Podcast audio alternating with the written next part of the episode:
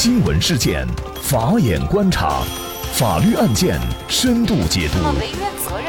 传播法治理念，解答法律难题，请听个案说法。大家好，感谢收听个案说法，我是方红。更多的案件解读，欢迎您关注个案说法微信公众号。今天呢，我们跟大家来聊一下，仅仅有转账凭证这样的借款能要回来吗？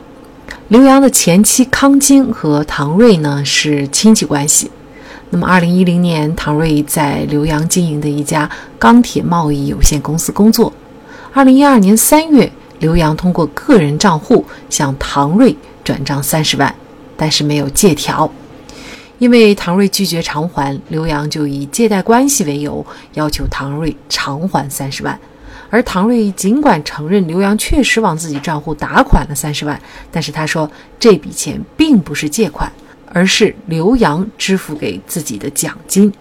为了举证，为了证明这笔钱是奖金而不是借款，唐瑞还向法院提交了刘洋和妻子康晶的离婚协议书。在这份离婚协议书上也没有载明刘洋对外还有借款没有收回，因此呢。唐瑞拒绝还款，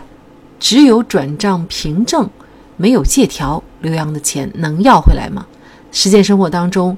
没有借条，仅有转账凭证的借款，又如何能够要得回来？那么就这相关的法律问题，今天呢，我们就邀请北京隆安昆明律师事务所宋建律师和我们一起来聊一下。宋律师你好，哎，方红你好，好，感谢宋律师。嗯，那么这个案件当中啊，是只有转账记录，没有借条。那么现实生活当中这种情况也非常的普遍。就本案来说，刘洋的钱他能要回来吗？其实，在生活中，即使没有借条，只有转账凭证的情况，其实这个债权人也是可以起诉的。在本案中，刘洋他是完全可以起诉，而且是这个有了转账凭证的起诉，也通常法院也会进行立案受理。但是，这个钱能不能要得回来，还是要取决于在诉讼过程中双方提供的具体证据。在本案中，刘洋他只提供了转账凭证。被告方唐瑞呢，他进行了抗辩，他认为这个不借款，而是刘洋代他的公司支付给唐瑞的奖金。提出了这个抗辩的情况下，最终能不能要得回来，还是取决于双方的证据了。如果说唐瑞能够提供证据来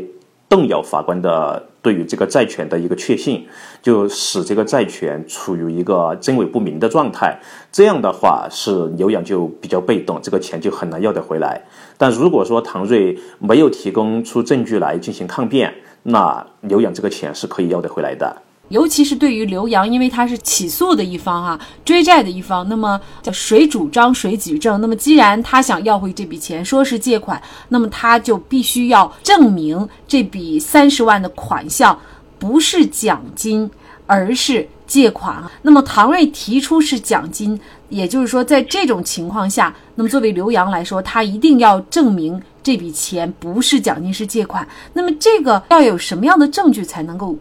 证明他所说的是借款呢？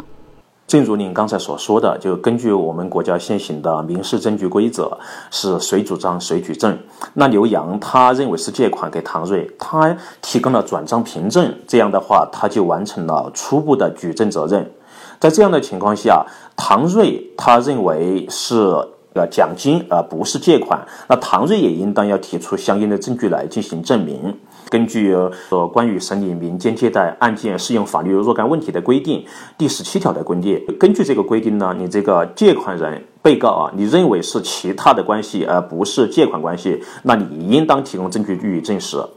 唐瑞在本案中提供的证据主要是刘洋跟刘洋的妻子的离婚协议，离婚协议里面对于刘洋。与唐瑞之间的三十万元的债权债务关系并没有进行记载。那我们都知道，在离婚的时候，通常会对财产进行分割。呃，对外的债权其实是属于财产的一种。在这样的离婚协议中没有记载该债权的情况下，就可能给法官对于这个债权是否存在产生了一个怀疑。法官可能认为是处于一个真伪不明的状态，在这样的情况下，刘洋就需要补充一些证据来使法官确信这个债权存在。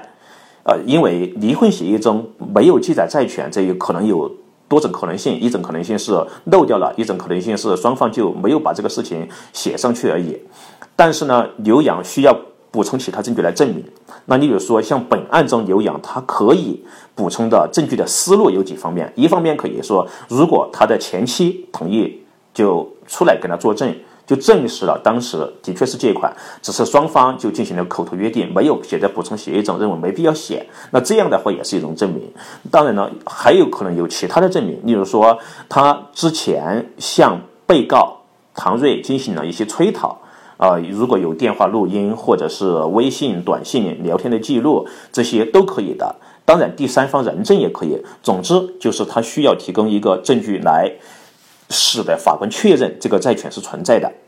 这个案件呢，我们来看一下哈，刘洋在具体的这个举证过程当中，他有没有提供能够对他有利的一些证据哈？那么首先呢，一审法院呢认为呢，刘洋他没有提供这三十万确实是借款的证据，所以呢驳回了刘洋的一个诉讼请求。那么宣判以后呢，刘洋他是对这样的一个判决不服的，又向天津市第一中级人民法院提出了上诉。那么法院仍然是认为呢，刘洋他上诉当中啊，主张唐瑞在一审中提交的这个离离婚协议书，无论证据的形式上还是内容上都存在疑惑。那么首先呢，第一个就是唐瑞没有提供证据的原件。那么无法确定离婚协议书的真实性。第二个呢，他说呀，这个证据的当中显示的债权债务部分呢，内容也不完整。刘洋有上述的主张，其实呢，他可以拿个离婚协议书的原件，或者没有离婚协议书原件，他也可以到民政局去呃调取当时的这个文档。但是呢，刘洋他坚持认为这样的一个证据不在于他的举证义务范围之内。所以呢，他最终也没有拿出到底当时的这个离婚协议书是一个什么样的真实情况。最终法院呢也驳回了刘洋的诉讼请求，维持了原判。那么刘洋呢，他不服，继续呢向天津市高级人民法院申请再审。但是呢，仍然由于上述所说的证据问题啊，在审的过程当中呢，法院也驳回了刘洋的再审申请。也就是说，总体来说，刘洋他没有提供能够证明。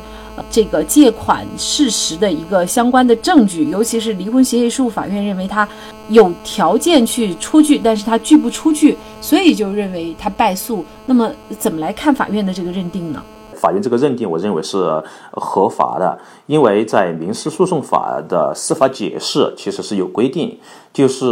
对于这个负有举证证明责任的当事人提供的证据，那人民法院应当审查并结合相关的事实。如果是审查之后，他确信待证的事实存在具有高度可能性，那应当证据该事实的存在。那在本案中，其实被告唐瑞他提出了刘洋跟他的前妻离婚。我在这样的情况下，其实法庭他都可能会要当庭询问原告刘洋这个离婚的事实是不是存在。那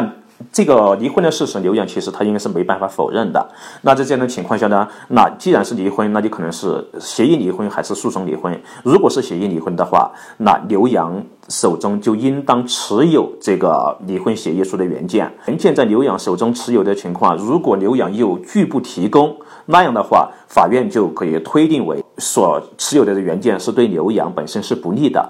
这个其实可能就是天津的法院的的一个裁判的思路，但是在这个相应的案件中，其实在我办理的案件中也遇到一种情况，像这样，如果说是离婚协议书在通常在民政部门是有备案的，在有备案的情况，法院他可能采取两种方式，一种是责令你持有协议的一方应当向法庭出具，如果你不出具的话，他可能就推定为对你不利的一个后果。啊，在这样的情况下，法院还有一种做法是，如果你持有的一方不出具，法院也可以要求负有举证责任的一方，如果举证责任这一方他有律师的话啊，他可以要求这个律师去向相关的部门，例如说民政部门去调取该份证据。如果律师调不到的情况呢，法院也可能会出一个叫做委托调查函，就是由法院的名义。让这个律师去调这个证据，这是两种方式。当然了，本案中采取的是第一种方式，就是责令你原告提供，你不提供的话，那就认为是对你有不利的后果，把这个不利的后果就赋予给原告刘洋这一方。所以呢，这个证据非常重要哈。呃，刘洋最终呢是因为没有提供到相应的关键证据，最后啊这个三十万块钱就没要回来。那么我们从法律事实上来认定，这个也就不能算是他的一个借款了。那么现实生活当中呢，其实很多情况呢，呃，都是只有转账记录，但是呢没有借条。那么这种情况下，呃，如果要回钱，可能在证据的收集上需要注意哪些问题？呃，也请宋律师给我们做一个提醒。呃，好的。呃，在此之前，我也想再就明确关于这个案件再确明确一点，就是其实这个法院他也并没有确认这三十万元就是奖金。作为被告唐瑞来说，他只需要动摇法官的对于这个债权是否存在，使这个债权债务关系处于一个真伪不明的状态，被告唐瑞就可以达到他的诉讼目的了。因为你谁主张谁举证，目前是你原告来起诉被告，但这个案件。双方的证据来看，谁的证据都不足以让法官完全确信，那这个关系债权债务关系处于真伪不明不明，那法官也就没有理由来支持你原告。呃，因此呢，在这样这样的一个案件，其实可以给我们很多启示。第一点就是我们在借款出去的时候，其实最好是要有书面的相关的文书，例如说收条，还有借款的协议、借条这些。最好是有一个完全配套的文书，但如果说当时签的时候可能是亲戚朋友关系不好意思，或者是什么关系不太方便签订书面的文书的情况下，那只有转账记录。我们其实可以有呃几种方式来做哈。首先，第一个是在转账的过程中直接把那个备注转账的转款出去就有个备注是什么用途嘛？把那个用途备注成为是出借款项，那就是。表明是我借出去的款项，这样的话，你这个转账凭证就有一个原始的记记录，啊，这是一种。第二种是在转账之后，你可以通过一些书面的，例如说短信、电话录音这种方式来向对方、向借款人要求他偿还。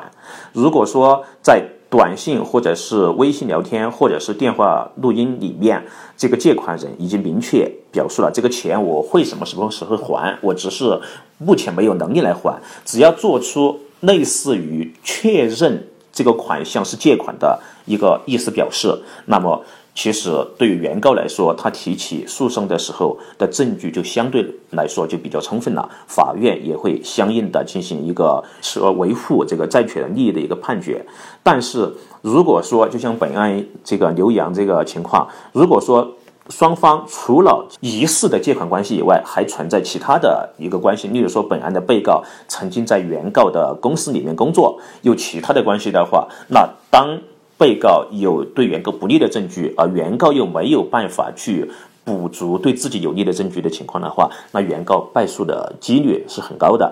一直以来呢，都流行这样一句话，叫“欠钱的是大爷，借钱的是孙子”。讨债有多难，怕只有经历的人才深有体会。因此呢，您多一些证据意识，不仅可以让您在维权的时候少走很多冤枉路，最重要的是不会哑巴吃黄连。有苦说不出。好，在这里再一次感谢北京隆安昆明律师事务所宋建律师。那也欢迎大家通过关注“个案说法”的微信公众号，具体的了解我们本期案件的图文资料以及往期的精彩案例点评。另外，您在生活工作当中遇到一些法律问题，都欢迎您通过添加幺五九七四八二七四六七幺五九七四八二七四六七这部电话号码的微信号向我们进行咨询和交流。给大家提供法律问题解答的都是我们节目邀请到的嘉宾了，他们都非常的资深、专业和负责任。感谢您的收听，我们下期节目再见。